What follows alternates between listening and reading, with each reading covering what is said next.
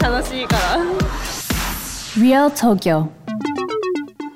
Hey guys, this is Rana, and you're listening to Real Tokyo. With the help of Yelp, we'll be introducing you to some must see spots throughout Tokyo and Japan, giving you some insight to what life in Japan is really like along the way. Joining us is our Yelp elite, Alex. Hey guys. So, last time we talked about Tsukiji, giving a bit of background, and we introduced our recommendation for great sushi. Today, we're going to go a little bit beyond sushi, introducing some other spots in Tsukiji and discussing uh, Tsukiji's move. Hmm. So, let's get started.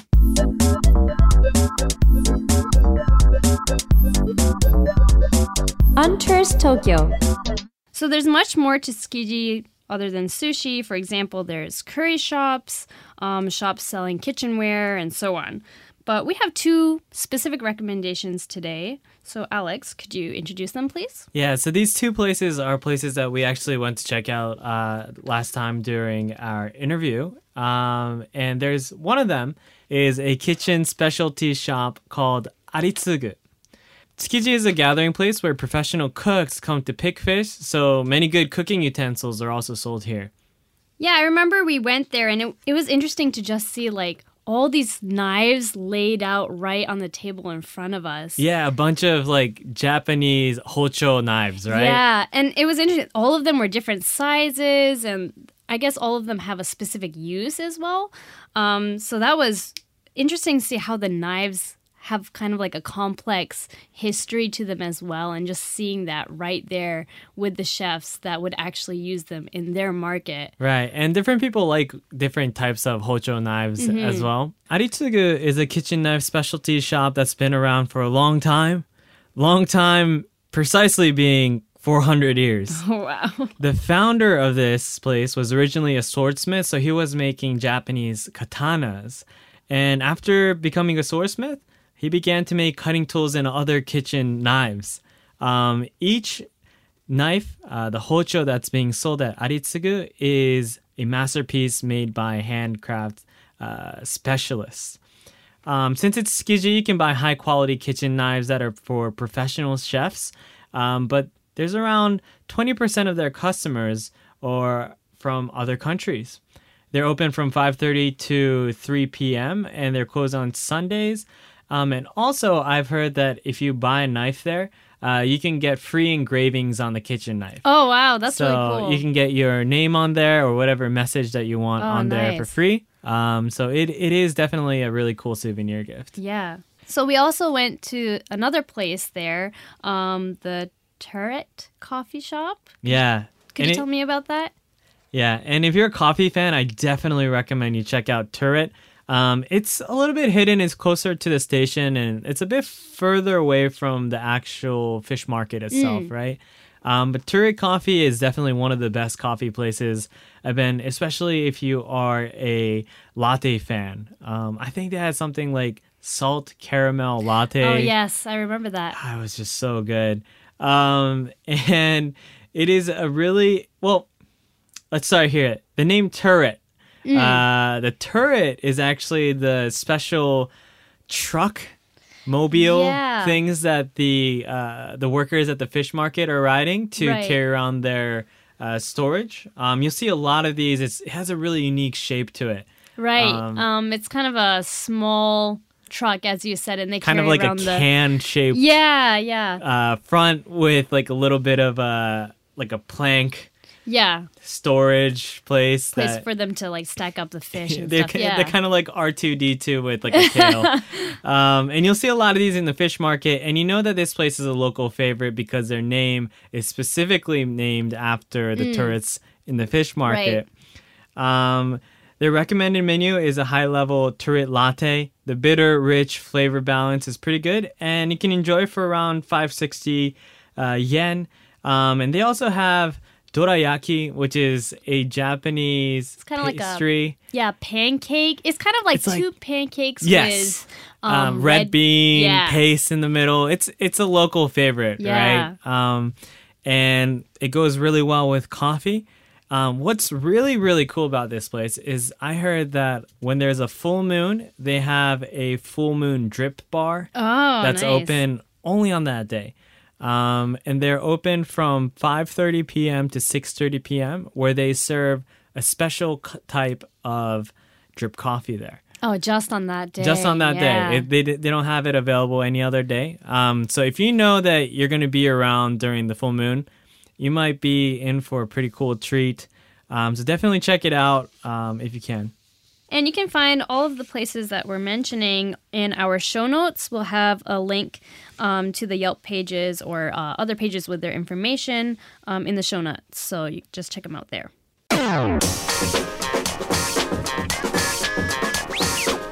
This Week in Tokyo. So today we're talking about tsukiji, which is actually a really big topic at the moment in Japan. Um, and the reason being, the market is supposed to be moving to a new location. And this is kind of surrounded by a lot of controversy and a lot of issues in the planning and stuff. It's So- a little bit complicated, so like Yeah. not everybody understands what's going on. Yeah, right? exactly. So today we're kind of going to discuss about that and get a little bit of a better idea of what's actually happening. Yeah, so we thought it would be cool if we just kind of uh, brought up some questions that uh, people might be curious about and uh, hit them up one by one. Yeah, perfect. So first of all, let's go ahead and ask why is the market even moving? Yes, so you know the Tsukiji market opened at 1935. It's pretty old and it's been there for 80 years. Um, facilities are aging, parts of the buildings are damaged, and the thing is, uh, you can't really say that it's completely safe. Um, because the structure can't be expanded, some products must be temporarily placed outdoors, um, and it's difficult to maintain high quality and sanity control. I see. So basically, it's too old and it has some safety and sanitary hazards. Yeah. Okay. So there's some questions, right, about like, uh, so you're moving, but aren't there like other options besides moving, like renewing Tsukiji? Right. Um, so basically, they actually thought of um, doing construction and rebuilding Tsukiji way back in 1991, but they actually found that um, it costs even more than the original budget that was suggested, and it it takes 10 years to actually rebuild. Um, so basically, they decided it's faster if we just move somewhere else. So, uh, so they tried to do the renewal before and it failed before, and so they decided that relocating is faster. Yeah, exactly. Um, so they also so now the question is why the market has still hasn't even relo- relocated. So they're planning to relocate Tsukiji to a new location called Toyosu.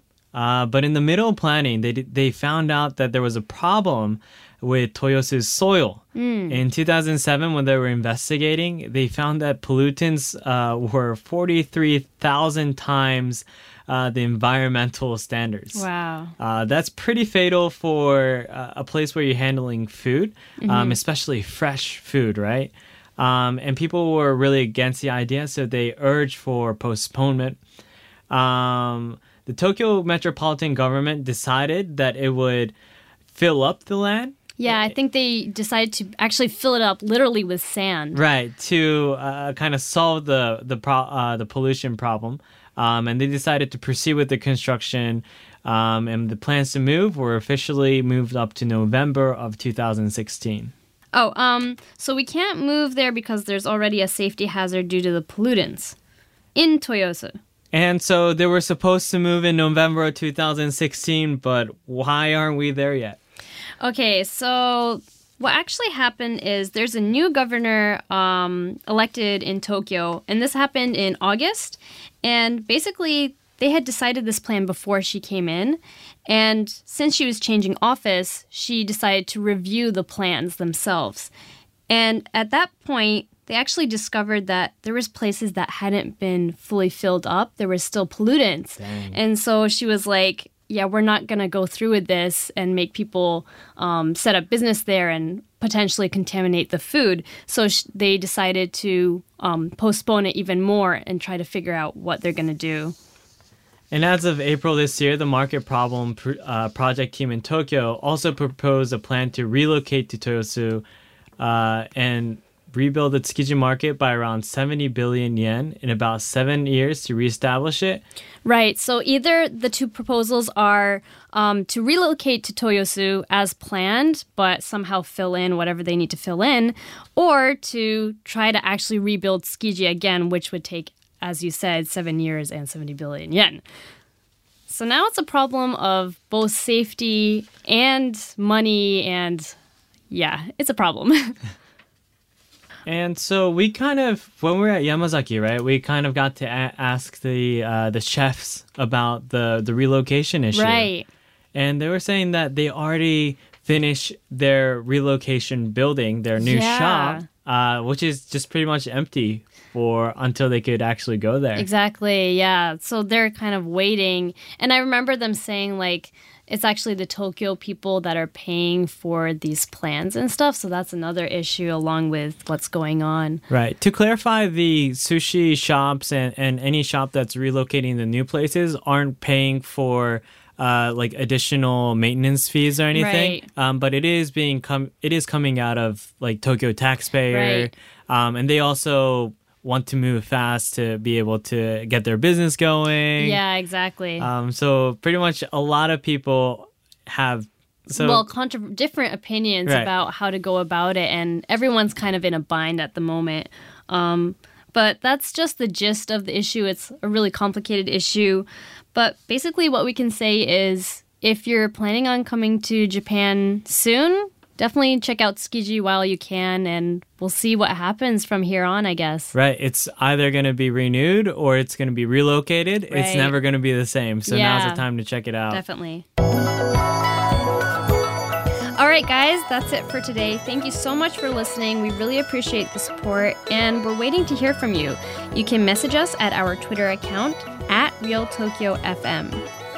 And you can find more information about the show and the spots that we've introduced there. And also, um, we're including um, an email address that you can contact us um, at. It's realtokyo at tfm.co.jp. And if you message us there, we might be able to send you a sticker as well. And you can also find all the places that we've introduced today on Yelp. All right, guys, thank you so much. Um, so, we actually received a question from Kevin, and he asked, um, What are your suggestions for family friendly areas? Thanks so much for your question, Kevin. Um, I think Disneyland and DisneySea in Tokyo are really great places for families, and DisneySea is actually the only uh, one in the world in Tokyo, so that's definitely a spot you want to check out. Um, and also, I would say Odaiba.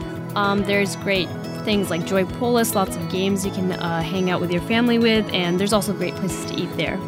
Uh, I also like to suggest uh, Nikko Edo Village, um, Mm. which is not uh, directly in Tokyo, um, but it's a really, really cool theme park uh, based on the Edo area, Japan.